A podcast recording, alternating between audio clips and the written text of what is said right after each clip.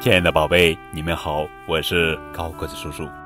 今天要讲的绘本故事的名字叫做《吃了魔法药的哈哈阿姨》，作者是申之韵，文崔慧英，图安莹翻译。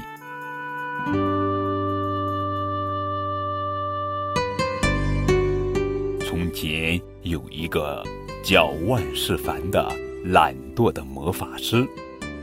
万事凡的梦想就是什么事都不做，所以他决定制作一种只要念咒语就什么都能实现的魔法药。但是，一想到要做这个魔法药，又觉得挺麻烦的。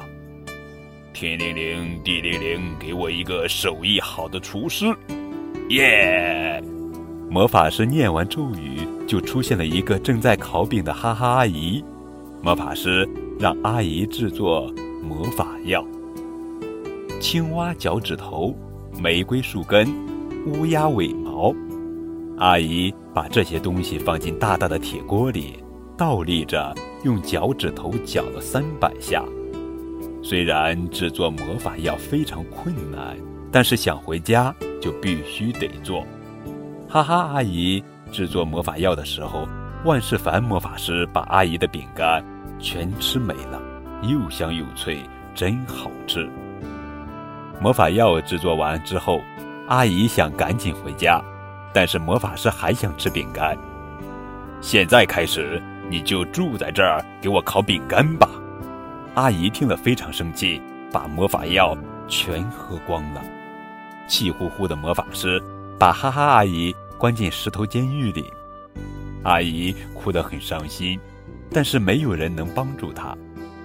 阿姨看着地上的小石子儿，自言自语：“圆圆的小石子儿，要是你们能变成老鼠，听我说话该多好啊！”忽然，这些圆圆的小石子儿竟然一个一个变成老鼠。这这这这这这这这这！别害怕呀，阿姨不是喝过魔法药了吗？阿姨这才恍然大悟：“对呀。”利用魔法就能出去了呀！阿姨从围裙兜里拿出了三角形饼干，三角形饼干啊，变成尖尖的锯吧！咒语念完之后，这些三角形饼干在空中飞来飞去，变成了尖尖的锯。阿姨用饼干锯把铁栏杆锯掉了。就这样，阿姨历尽千辛万苦，终于逃脱了魔法师的魔爪。